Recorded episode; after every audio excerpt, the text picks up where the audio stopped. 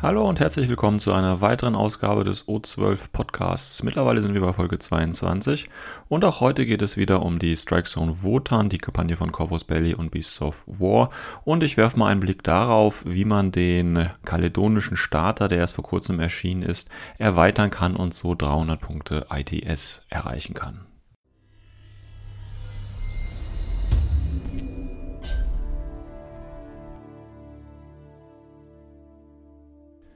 So, die zweite Woche läuft bei Strike Zone Wotan und natürlich hat sich wie angekündigt auch einiges getan. Ähm, die zweite Woche, die ja gestern oder am 19. vorgestern angefangen hat und äh, jetzt bis zum 10. Juli geht, hat es tatsächlich ähm, in sich. Auf der einen Seite ist äh, das La Forcha zerstört worden, also diese Nomadenstation, diese Weltraumwerft ist zerstört worden. Es wurde ja schon mal ganz kurz vorher angedeutet, dass da eben sehr starke Kämpfe ähm, sich anbahnen und dementsprechend ist es jetzt tatsächlich auch kaputt. Und äh, damit ist es natürlich nicht mehr als Missionsgebiet äh, erhältlich. Das heißt, die Mission Kill Cage und Hunting Party sind jetzt in Woche 2 nicht mehr vorhanden.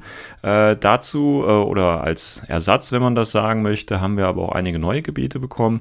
Und zwar einmal auf der leichten Fregatte von Jujing, der Shangyang, gibt es jetzt ein neues Gebiet, das Navigationsdeck. Ähm, da gibt es jetzt eine neue Mission. Auch hier kann äh, gekämpft werden.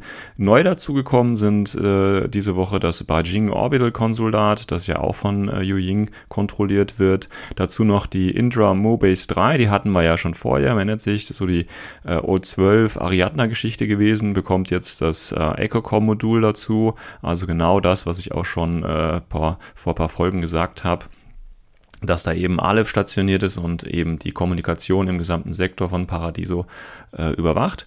Und ganz neu als oder als neues Einsatzgebiet ist auch der Don Peyote Freighter, also der Frachter, der ein bisschen umgebaut ist mit dem panozeanischen Feuerleitsystem. Äh, wir erinnern uns, der ist auch neu und äh, bedient jetzt quasi äh, als Station für die Nomaden. Das heißt, äh, die neuen, äh, ja, die neuen Missionsgebiete sind da, die neuen Einsatzziele sind auch da. Tatsächlich sind die meisten Missionen bei diesen neuen Gebieten, aber auch natürlich bei den alten, da haben sich die Missionen auch geändert sind die Missionen etwas, ähm, also sind wie, wie, wie vorhin auch oder wie vorher auch, es sind die Standard-ITS-Missionen, die teilweise einige Veränderungen bekommen haben, zum Beispiel äh, Zero-G-Geländeeigenschaften oder dass ähm, sehr viel ähm, ja, Schutt auf dem Gelände ist und dementsprechend eine Saturation Zone oder oder oder. Also da ist wieder mit, ein bisschen mit den Sonderregeln äh, probiert worden. Es gibt tatsächlich eine neue, eine neue Mission und das ist im Prinzip Looting and Sabotaging. Und hier sogar in einer speziellen Alive-Version. Alive sind ja die äh, vier Charaktere, die ähm, durch die Kampagne, durch ITS Tagline quasi äh, in das Hintergrunduniversum eingetreten sind. Und äh, da kann man jetzt in dieser Mission tatsächlich auch noch so ein klein, kleines Live-Special machen, äh, wenn man das unbedingt machen äh, möchte, ist ein kleines Gimmick.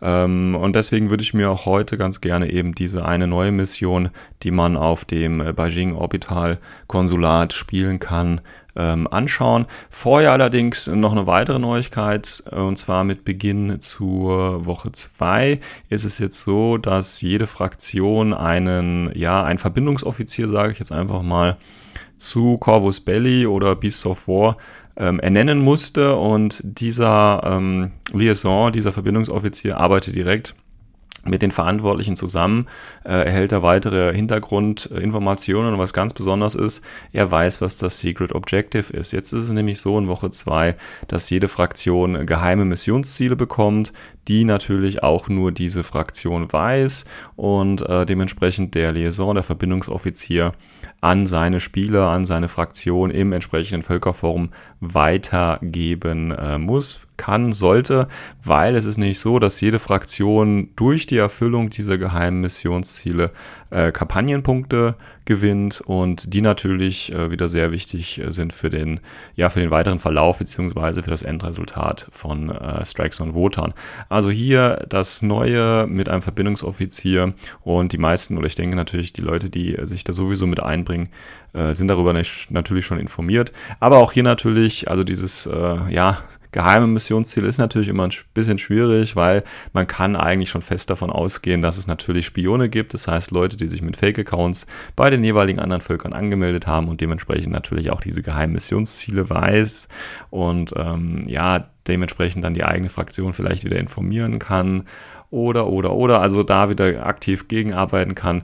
In letzter Zeit äh, geht es wirklich eine ganz heiße Diskussion wieder im internationalen Forum. Ich hatte es letztes Mal auch schon mal angesprochen dass eben, äh, ja, wie sieht das aus mit der Auswertung? Äh, kann ich gezielt meine eigenen Völker oder meine eigenen fraktionsspezifischen Battle Reports äh, hochwerten, mit Sternen versehen und eben die von der feindlichen Armee äh, einfach runterwerten, unabhängig davon, wie eben der Bericht ist und so weiter und so fort. Also das geht jetzt alles noch weiter, gerade im internationalen Forum geht da so ein bisschen die Post ab. Ich hatte dazu ja schon meine Meinung äh, gesagt. Man darf sich da einfach nicht den Spaß am Spiel verderben lassen. Ja, also wie gesagt, das ist die Neuigkeit und jetzt nochmal kurz zur ähm, neuen Mission Looting und äh, Sabotaging, wie es so schön heißt. Und vom Namen, man kann sich das ja schon vorstellen, geht es natürlich darum, Sachen zu rauben und zu ähm, sabotieren. Und wenn es mittlerweile darum geht, Sachen zu rauben, hat, äh, war es ja oder ist es im ITS 8 Tagline ja so, dass es die schönen Panoplies gibt.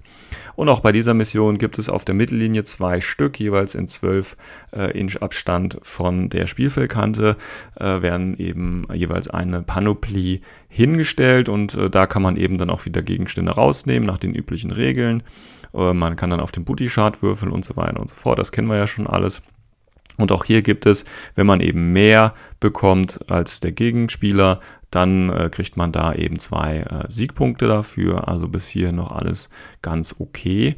Dann geht es allerdings weiter und da gibt es jetzt was Neues und zwar, ähm, ja, so neu ist es jetzt auch nicht, es wird einfach nur anders genannt. Und zwar gibt es äh, zwei Konsolen und die werden jeweils an, äh, am Ende der Aufstellungszone in der Mitte aufgestellt, sodass es sowohl bei mir als auch bei meinem Gegenüber eine dieser ja, Communication Consoles, also im Prinzip äh, ja, Übertragungskonsolen gibt. Ja, und das ist im Prinzip dann äh, das Sabotaging oder der Sabotaging-Teil des, äh, des Szenarios, denn es geht darum, diese eigene ähm, Konsole zu beschützen und eben die des anderen auszuschalten. Die Konsolen haben ein Profil und das ist gar nicht mal so ohne. Die haben nämlich Armor 8, BTS 9 und 3 Strukturpunkte. Also das sind äh, richtig massive Geräte, sage ich jetzt einfach mal. Und äh, die muss ich dann eben ausschalten. Und wir kennen das ja schon auch aus anderen Missionen. Ähm, man kann diese oder diese, da es als Struktur gilt, als Gebäude, sage ich jetzt, ähm, kann ich sie nur mit Waffen, die eben das äh, entsprechende oder die entsprechende Eigenschaft antimateriell haben. Ähm, das sind meistens die Multiwaffen, also explosiv zum Beispiel, aber auch DA hat das. Und bei der Mission ist es tatsächlich so, dass auch Tags die ähm, Nahkampfangriffe ausführen äh, gegen diese ähm, Konsolen, gelten automatisch auch als antimateriell.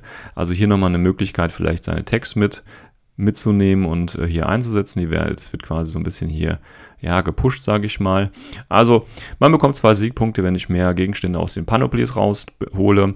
Ich bekomme ähm, mehr Sieg oder ich bekomme Siegpunkte, wenn ich meine eigene Konsole äh, über, ja, beschütze und da bekomme ich einen Siegpunkt für jeden Strukturpunkt, den die Konsole am Ende des Spiels noch hat. Wie gesagt, sind ja drei Stück, also maximal drei Siegpunkte.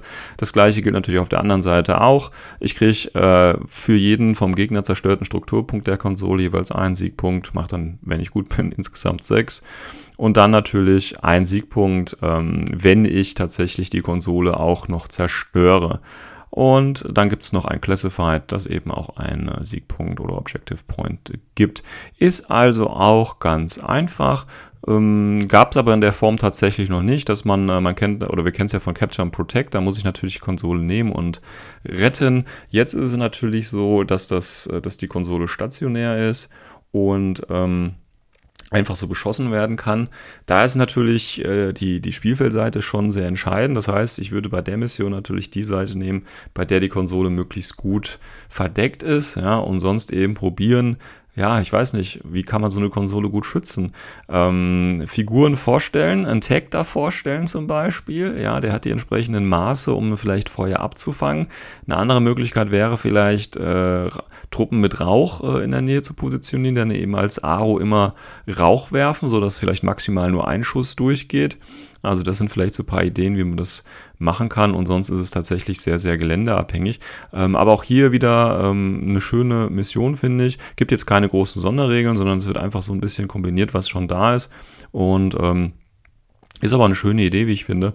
Und äh, wenn ich dann nochmal ein Wotan-Spiel bestreiten sollte, äh, denke ich, das wird auf jeden Fall mein, mein Favorit, den ich gerne ausprobieren würde, weil sich das ganz nett alles liest. Ja, also wie gesagt, Woche 2 ähm, von Wotan läuft bis zum 10. Juli. Habt ihr noch Zeit, da eure Reports einzusetzen und eure Spielberichte zu schreiben und eben eure Fraktion äh, voranzutreiben.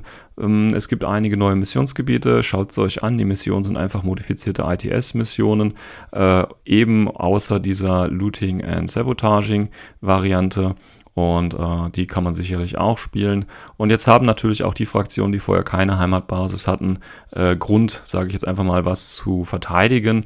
Und ähm, dann wird sich das vielleicht auch nicht mehr so auf andere Sektoren kontrollieren und spezielle Fraktionen werden vielleicht nicht mehr unter ähm, ja, starkem Beschuss liegen, sage ich mal. Und natürlich, wir haben jetzt den NESO, Verbindungsoffizier, der eure Fraktion mit verschiedenen Secret Objectives im Laufe der Wochen, beziehungsweise man kann schon was sagen, Monate, es geht ja noch einen Moment, versorgen wird. Und wenn ihr es noch nicht getan habt, schaut, schaut einfach ins Völkerforum eurer jeweiligen Fraktion und ähm, schaut, was ihr für das Secret Objective machen müsst, damit eure Fraktion schön Kampagnenpunkte sammeln kann und vielleicht zum Schluss tatsächlich äh, Strikezone Wotan gewinnen kann.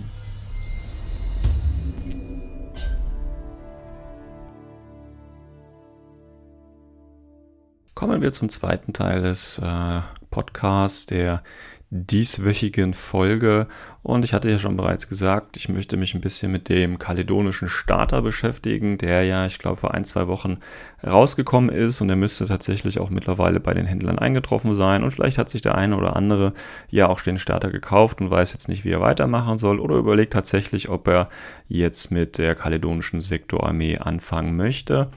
Und ähm, dazu muss man natürlich sagen, also die Kaledonier, die sind jetzt nicht unbedingt die beliebteste ähm, Armee oder Sektorarmee. Also ich kann vielleicht, ja, an zwei Händen, äh, nicht an zwei Händen, aber an zwei Fingern abzählen, wie oft mir schon äh, die oder wie oft mir schon die Kaledonier begegnet sind. Also irgendwie sind die Leute oder sind die Kaledonier, die Schotten nicht so ganz beliebt.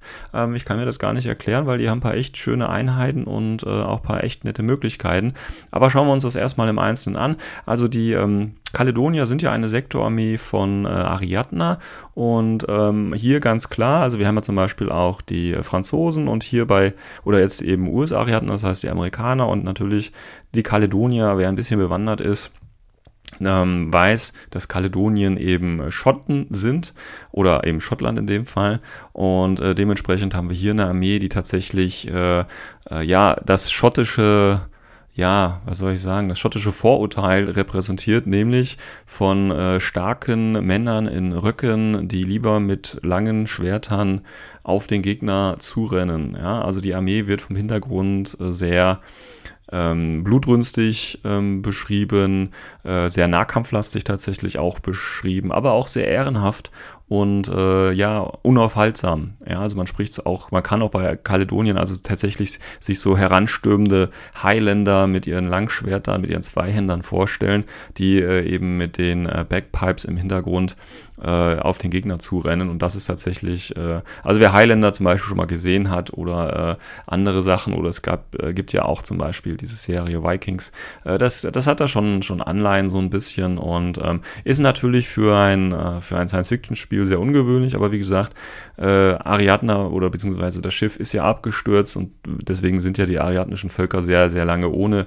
jegliche Technologie, beziehungsweise nur mit der Technologie des abgestürzten Schiffs ausgekommen und deswegen kann man da vielleicht von einer ja, gewissen Rückentwicklung sprechen, was aber jetzt nicht heißt, dass die Kaledonier beziehungsweise die Schotten nicht äh, ITS-kompetitiv wären, sondern sie lassen sich tatsächlich ganz gut spielen. Ja, also so viel äh, zum Hintergrund, äh, zum allgemeinen Hintergrund. Wie gesagt, die Geschichte geht natürlich ein bisschen weiter, man könnte da ins Detail gehen, aber ich will mich eher mit den äh, Figuren an sich beschäftigen. Jetzt habe ich natürlich das Problem gehabt tatsächlich, äh, wenn man sich den Starter so anschaut, ist er meiner Ansicht nach nicht unbedingt die beste Auswahl, um jetzt auch auf ITS gesehen äh, dazu was zu kommen. weil auf der einen Seite, also wenn man sich den mal anschaut, wir haben äh, die äh, drei Volunteers, die drei Freiwilligen. Das sind so, äh, ja, billige Cheerleader einfach. Das ist ganz okay. Aber dann haben wir eben einen Vulva, wir haben einen Third Highlander und wir haben einen Mormare. Also das sind im Prinzip alles Einzeleinheiten, die ich nie so alleine spielen würde. Außer vielleicht einen Highlander, den ich dann mit einer Schrotflinte und Rauchgranaten irgendwo rumlaufen lassen würde. Aber den äh, Mormare oder auch den, den Vulva würde ich eben nie alleine spielen und deswegen ist es tatsächlich ein bisschen problematisch für mich gewesen, da eine Liste äh, aufzustellen. Bin aber natürlich trotzdem zum Schluss gekommen und wie gesagt, die Idee ist halt einfach zu schauen, okay, ähm, ich darf halt nicht oder ich sollte halt nicht allzu viele Blister dazu kaufen oder Boxen und äh, ich muss trotzdem eine einigermaßen äh, ja, flexible Liste, sage ich jetzt einfach mal, haben. Und äh, deswegen bin ich zu folgendem ähm, ja, Ergebnis gekommen. Also wir haben ja wie gesagt im Starter drei verschiedene äh, Volunteer. Die nehme ich natürlich alle mit, weil ich will den Starter ja möglichst ausnutzen. Sonst würde ich den ja, äh, ja, sonst würde ich ja da Punkte und Figuren ungenutzt verstreichen lassen. Deswegen habe ich drei Volunteers dabei und die drei Volunteers habe ich hier in der billigsten Variante und das sind einfach die für sechs Punkte. Die haben eine Chain Rifle, die haben eine leichte Schrotflinte, Pistole, Messer dabei und ja, sonst eigentlich nicht viel. Ich meine, die haben VIP von 12, die haben tatsächlich sogar eine Rüstung von 1 und äh, Einsatzzweck oder Einsatzzweck dieser Figuren ist natürlich ganz klar, die Aufstellungszone abzusichern und äh, gegen anstürmende Skirmisher zu schützen oder eben gegen Luftlander zu schützen und das können sie eben in der Chain Rifle ganz gut oder halt auch mit leichten Schrotflinten, je nachdem, was die Situation verlangt und das Ganze halt ein regulärer Befehl für 6 Punkte, das nimmt man auf jeden Fall gerne mit. So, dann, äh, wenn wir weitergehen, haben wir ja wie gesagt ein Vulva äh, im Starter und da kommt dann im Prinzip auch schon die erste Anschaffung, die man sich äh, holen äh, sollte, wenn man jetzt im Prinzip die Liste machen möchte. Und zwar bräuchte man äh, die Box von den Vulvern. Da gibt es ja noch eine Box. Und das ist ja das Problem, weil die Vulva haben tatsächlich in äh, Kaledonien auch nur eine AVA von 4. Das heißt, wenn ich den Starter habe und mir dann noch die Box kaufe, dann habe ich garantiert einen übrig. Und das ist halt, ja, ökonomisch, produktionstechnisch von Corvus Belly ein bisschen unglücklich gelöst. Deswegen hätte ich den Vulva auch gar nicht in den Starter gepasst, weil man kann ja auch die alten Vulva-Modelle nehmen, die sehen ja auch nicht so schlecht aus und hat dann gleich auch alle vier, wenn man tatsächlich alle vier spielen möchte. Also hier ein bisschen unglücklich gelöst von äh, Corvus Belly tatsächlich. Aber vielleicht hat man einen Freund oder kann es irgendwo bei eBay die letzte Figur verkaufen. Oder vielleicht gefällt ihm auch, gefällt einem auch nicht die äh, eine Figur aus dem äh, aus dem, aus der Vulva-Box und dann kann man vielleicht den Starter noch dazu nehmen und kann damit eben noch ein bisschen was äh, tunen. Also, das wäre im Prinzip die erste Anschaffung, die Vulva-Box. Und ich spiele natürlich, wenn ich die Box habe, auch alle vier Vulva. Das Schöne ist, die Vulva kann man bei ähm, Caledonien als Core-Link-Team spielen.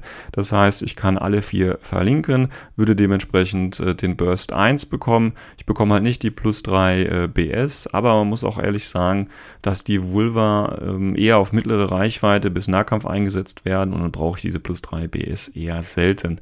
Ähm, die Vulva sind ja relativ starke äh, Einheiten. Man muss überlegen, die kosten so um die 35 Punkte alle und haben eben zwei Wunden. Und das ist halt relativ cool. Die haben Climbing Plus, das heißt, ich kann die auch relativ schnell irgendwo hinschicken. Und die haben Frenzy, das heißt, wenn die wen töten und dann der Link irgendwann mal aufbricht, wovon eigentlich dann auszugehen ist, haben sie nochmal den impulsiven Befehl und man muss sich halt wirklich diese, diese, ja, diesen Blutrausch vorstellen, sie wollen zum Gegner und ihn dann eben platt machen.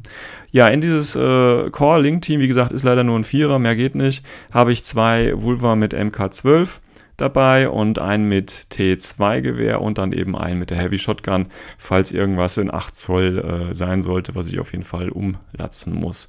Die MK12, wie gesagt, äh, dann eher als primäre Angriffswaffe. Ich kriege ja den plus 1 Burst durch das Link-Team und äh, ja, Zweck dieser Einheiten oder der Vulva ist es im Prinzip, schön nach vorne zu laufen, äh, vielleicht dann auch äh, größere Ziele, ich sage jetzt mal ein Tag oder so, dann äh, auf ihrem Weg im Nahkampf zu ähm, ja, zu binden. Sie haben ja schließlich auch Berserk, Natural Born Warrior und eben Close Combat 21 ohne AP Close Combat Weapon. Also da geht einiges, wenn ich die tatsächlich zu dritt oder auch zu viert in Nahkampf reinkriege.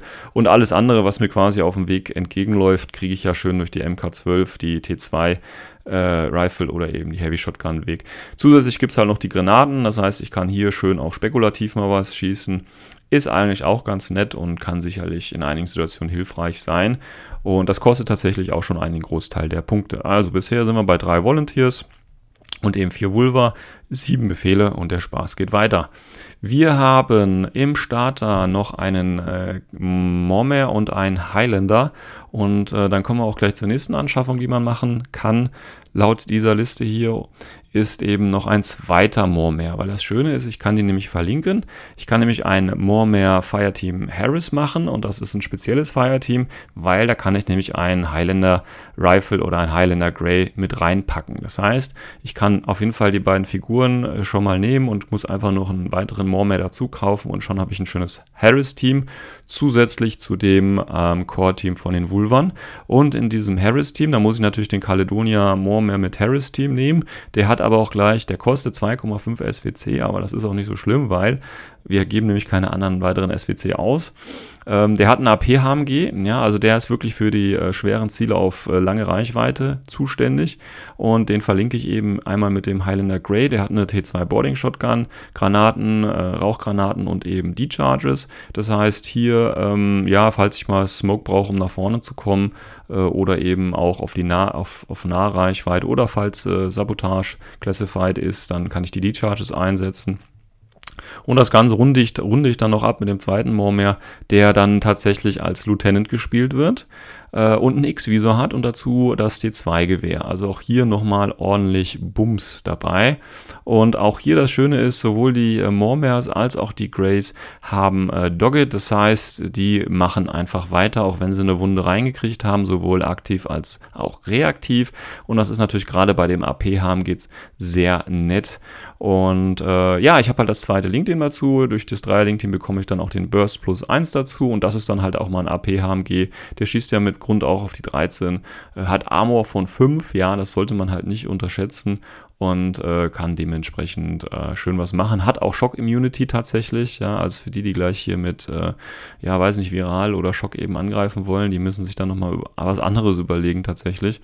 Ähm, also hier eine schöne, zwei, sage ich mal, zwei kräftige ähm, Link-Teams. Äh, die Vulva haben zwei echte Lebenspunkte und das andere Link-Team hat eben das Dogged mit Schock. Und äh, das Schöne ist ja auch, das zählt zwar als Heavy Infantry, aber da es Ariadna ist, kann es eben auch nicht gehackt werden.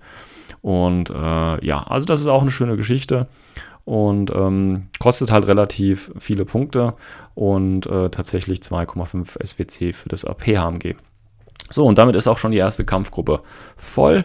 Und ähm, dann hätte ich noch eine zweite Kampfgruppe anzubieten. Da sind tatsächlich aber nur zwei Figuren drin. Wie gesagt, ich würde tatsächlich auch nochmal ähm, die Kampfgruppe ein bisschen ändern, weil einer oder eine der beiden Figuren in der zweiten Kampfgruppe ist Uxia McNeil.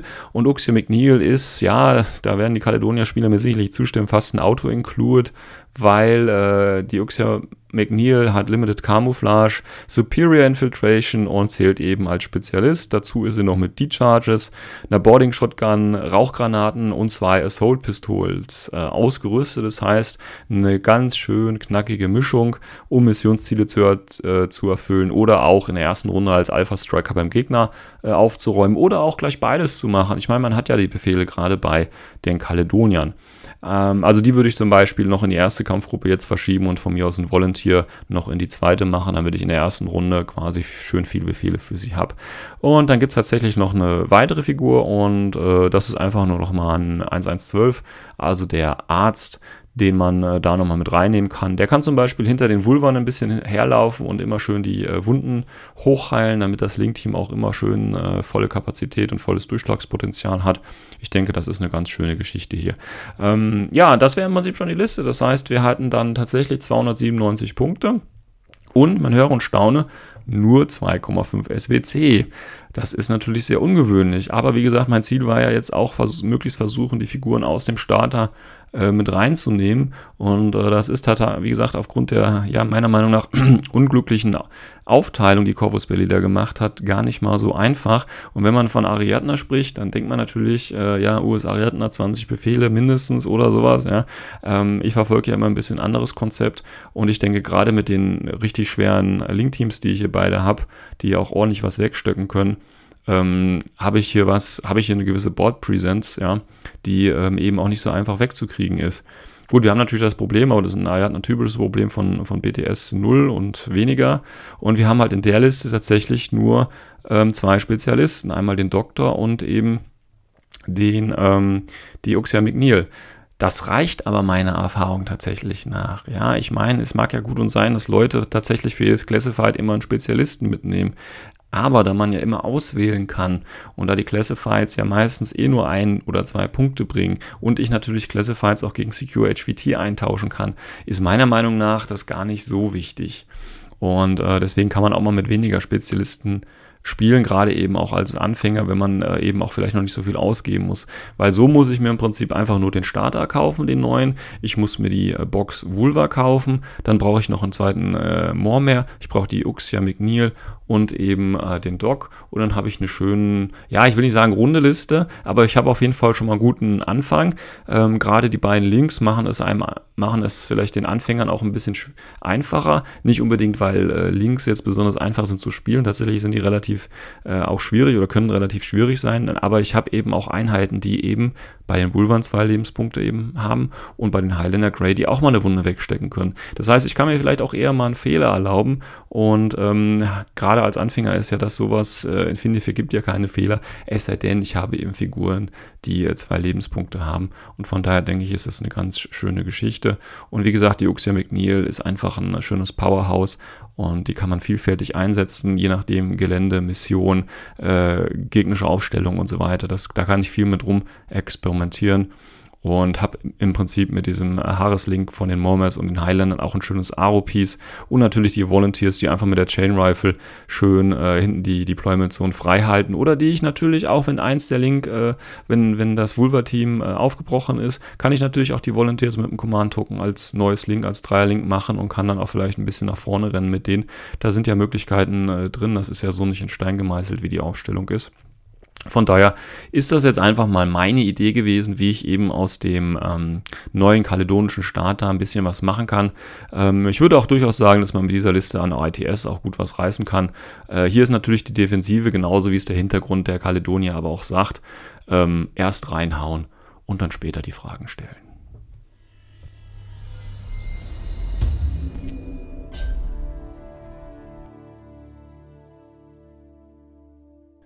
Ja, damit sind wir auch schon mit Folge 22 durch. Eine kurze und knackige Folge für euren Feierabend oder Nachmittag, je nachdem, wann ihr zum Hören kommt.